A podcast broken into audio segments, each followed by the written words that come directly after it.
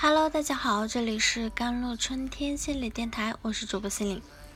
今天跟大家分享的文章叫做《婚姻中的女人该怎样活出自我》。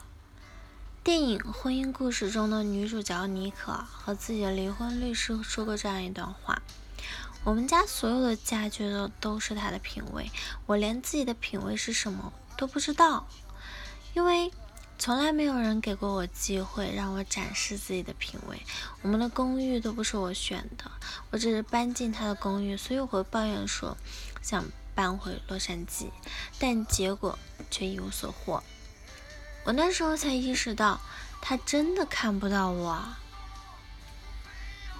他没有把我当成独立的他之外的东西。我叫他说我的电话号码，他居然不知道，所以我就离开了。作为演员的妮可和戏剧导演查理结婚后，也有过甜蜜的日子。但随着孩子的出生，妮可发觉自己并不属于自己，家里大大小小的事情都需要他打理。而他找到了属于自己的一片天地时，他并没有得到查理的肯定和支持，反而是心怀嫉妒的取笑。这是妮可离婚的真正原因。他意识到，在查理面前，自己并不是一个独立的人，只是他的附属品而已。其实，像妮可这样的女人有很多，她们走进婚姻后，逐渐失去了自我，而这与我被抛弃相比更可怕。因为没有了自我的人，相当于没有活着。影片中的妮可因为失去自我，才选择离婚的。而当她找回自我后，我们看到了她不仅。自己活得轻松自在，工作和家庭合理兼顾，还构建了和谐的家庭氛围。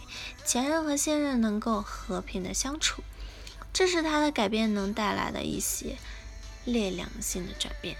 对于经历后的啊好的恋情，我们要明白一件事，那就是要看到自我的重要性啊。首先，婚姻中的女人要清醒的认识到控制的害处。有人可能觉得婚姻中一味的听从对方的安排是一件顺利的好事，但我想说的是，那种被人安排、更被人控制的生活，迟早会让人感觉到无聊窒息，因为那样活着会缺少自由，以及没有意义感和价值感。那另外呢，亲密关系中的控制其实是一种权力的斗争，斗争的目的在于啊，控制者。被控制者当做工具，而非当做现实中独立的人，这样的状态很可怕吧？因为那是一种不对等的状态或者关系，感受不到温暖和爱。其次呢，婚姻中的女人要意识到尊重自己感觉的重要性。知名的心理咨询师武志红老师说。有真自我的人会尊重到自己的感觉，不会太为难自己；有假自我的人则会自动去寻找别人的感觉，并围着别人的感觉转，为别人而活。他们对别人的感觉敏感，却对自己的感觉很不敏感。就像妮可，他在家里连表达自己品味的机会都没有，一直围绕着查理的感觉转，就说明他并没有为自己而活着嘛。而是为查理活着，这样的活着算不上真正的活着。所以，婚姻中的女人要学会更尊重自己的感觉，看到自己的重要性，这样才能够活出自己自己。在此，婚姻中的女人一旦活出自我了，就不会惧怕被抛弃。有人说，婚姻中的最大伤害是被抛弃、被背叛，但我。看来啊，失去自我的伤害性更大，因为拥有自我啊，活出了自我的女人，一旦遭遇背叛，仍然可以活得更好或者很好。当她再次进入亲密关系时，更有可能经营好恋情。而那些失去自我的人，在面对婚姻失败后，很难振作起来。从这个角度来说，自我。对一个女人是至关重要的。当然，每个人自我都很重要。这个自我就是美国自体心理学创始人科胡特说的内聚性自我。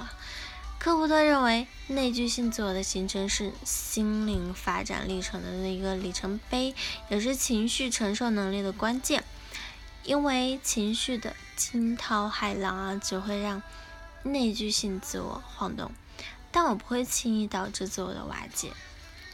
用武正红老师的话来说，就是内聚性自我中有一种向心力，一种人的，嗯，一个人的心灵碎片都可以凝聚在一起。这种向心力是建立在我基本上是好的这种感觉之上。总之。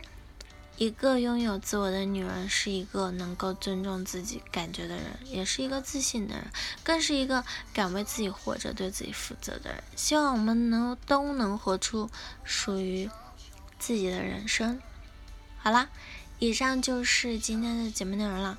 咨询请加我的手机微信号：幺三八二二七幺八九九五，我是 c e l i n e 我们下期节目再见。